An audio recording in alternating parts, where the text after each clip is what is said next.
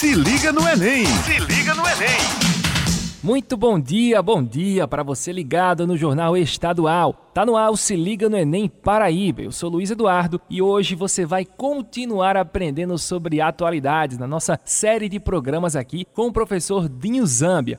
E hoje o nosso tema é sobre política. A gente vai falar um pouco sobre a política brasileira e como isso pode ser cobrado em prova. Professor, a gente sabe que ultimamente o nosso Brasil, principalmente depois das eleições de 2018, ficou um tanto quanto polarizado. Se fala muito em esquerda, em direita. O que é que o aluno precisa saber a respeito disso e como a questão política brasileira pode ser cobrada nas provas, tanto de ciências humanas como também na prova de redação? Bom, bom dia. dia. bom dia, Luiz. Bom dia, meu querido ouvinte da Rádio Tabajara, mais uma vez aqui. Sempre que me convidar, estarei aqui, viu, Luiz? Seja temas relacionados à atualidade, seja temas relacionados à cultura geral, relacionados à história, ou qualquer coisa. A gente pode estar aqui sempre conversando, porque essa hora é especial. É a hora que o pessoal está tomando café e tal. É sempre bom ter papos relacionados à cultura, né? Para a gente começar o dia bem com essa energia positiva de crescimento. Aliás, somos humanos, todos humanos têm essa característica, né? Vamos nos desenvolver, sempre buscando o melhor para si. Então, falando sobre política, a primeira coisa é pensar na palavra política. A palavra política a gente não pode confundir com politicagem, né? Aqui na nossa história do Brasil, a gente acabou transferindo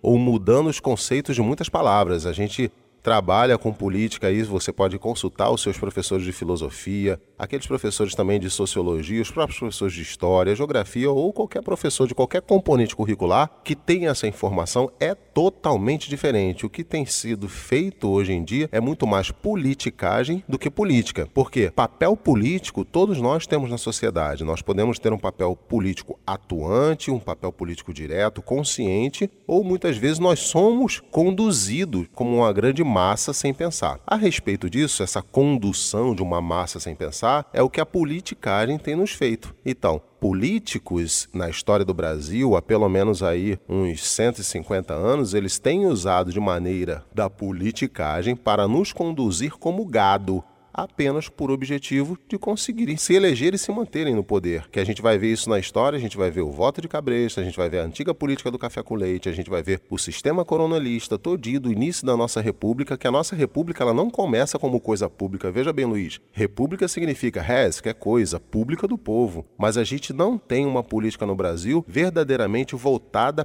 para a população, voltada para o público. Então isso é complicado. Então a gente vê atualmente o que, que tem acontecido, uma grande segregação, uma bipolarização. Você tocou muito bem aí o ano 2018 foi um marco na nossa história. As pessoas tenderam para a direita e tenderam para a esquerda. Mas o que significa direita e esquerda? Quando você observa na história, gente, vamos lembrar um pouquinho lá da história da Revolução Francesa, o ano de 1789 na França, o rei Luís XVI ele estava composto ali com uma comissão que sentava-se lá no Palácio de Versalhes, num trono, numa mesa com pessoas praticamente vivendo ali de um luxo. Então essas pessoas geralmente sentavam nas cadeiras perto do trono numa mesa e eles usavam adereços brancos. Do lado dele, representando sangue azul, pessoas também da elite, condes, marqueses, duques, usavam adereços azuis. E à esquerda dele, os representantes do povo, aqueles que davam real sangue por toda a França, o real sangue pela produção econômica e mal comiam, eles sentavam à esquerda do rei usando adereços vermelhos. E era tanta gente que às vezes ficavam agrupados parecendo mais uma montanha, por isso também foram chamados de partidos da montanha. Então, se você pudesse colocar naquela época ali um drone, uma câmera por cima, o que, que você vê? A bandeira da França. Azul, branco e vermelho. Então, à direita do rei estão aqueles que o apoiam, ou seja, estão em comum acordo, eles fazem uma coligação do primeiro com o segundo estado, ou seja, o clero e a nobreza se juntem para sempre conseguirem estarem com méritos, sempre serem os abastados e deixarem relegados a um segundo ou terceiro plano aqueles da esquerda. Então a esquerda é a grande oposição. Então o vermelho passou a ser também considerado a cor da oposição.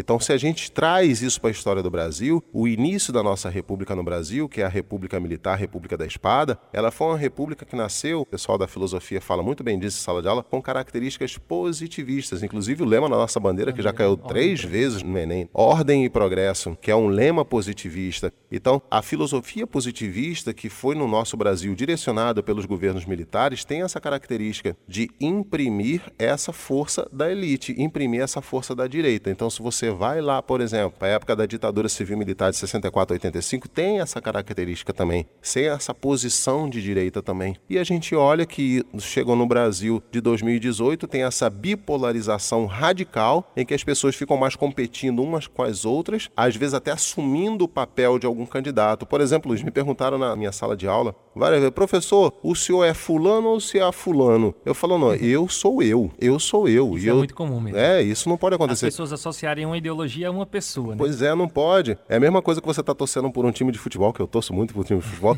mas a gente não pode se esquecer que eles não estão nem aí pra gente. Eles estão lá fazendo o futebol deles, jogando e tal, mas você que tá se matando com o outro aqui, às vezes deixam de ser amigos. E aconteceu isso na política. Casais se separaram por causa de discussões políticas. Então, quer dizer, a gente precisa repensar, a gente precisa aprofundar esses conceitos, a gente precisa ter muito mais na nossa consciência o que realmente é política e o que é politicagem. Professor, a respeito de tudo isso que a gente está debatendo aqui, na prova, qual a postura que o aluno tem que ter na hora de escrever uma redação, na hora de resolver uma questão? Será que ele pode colocar as ideologias dele ali no papel ou ele tem que ser um pouco mais comedido, um pouco mais centrado? É, ele precisa ter muita atenção, porque tudo que ele colocar óbvio, quem está lendo numa redação sabe que aquilo é um repertório cultural que aquele aluno traz para poder escrever. Então, ele tem que colocar? Sim, mas se é comedido ou não depende do quanto que se explora. Você não pode usar, por exemplo, uma redação por uma militância política. Você não pode escrever ali achando que alguém vai ler aquilo e achar aquilo muito legal e vai tomar aquela ideia, daqui a pouco você vai fazer uma revolução. Não é isso. Então tem que tomar esse cuidado. Você tem que saber que você está submetido a um exame nacional do ensino médio médio e você está competindo com outras pessoas. Então você tem que ter um pensamento estratégico também. Você não pode usar uma redação como uma válvula de escape para a tua catarse pessoal, você jogar ali todas as suas emoções. Cuidado, você está submetido a um exame. Então coloque sim, mas com conteúdo, com fatos. Não precisa botar data, como eu falei também nos encontros passados, mas você precisa colocar fatos específicos que configuram a política que você está tratando naquele momento, ok? Seja no Brasil, seja no mundo. Você tem que estar tá respaldado com conteúdo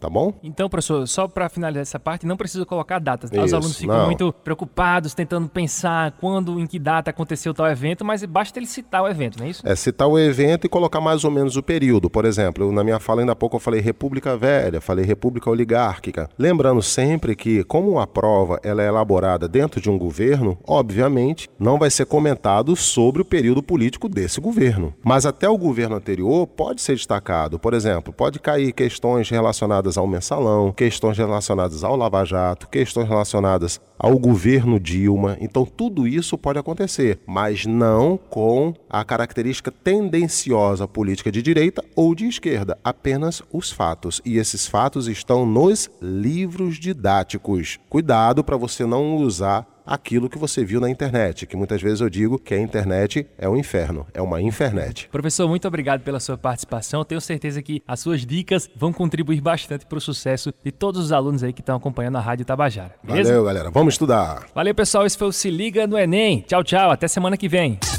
Se liga no Enem. Se liga no Enem.